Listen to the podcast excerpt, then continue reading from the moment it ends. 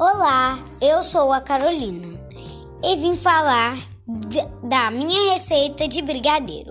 Eu usei uma lata de leite condensado, três colheres de achocolatado, uma colher de sopa de manteiga, chocolate granulado colorido.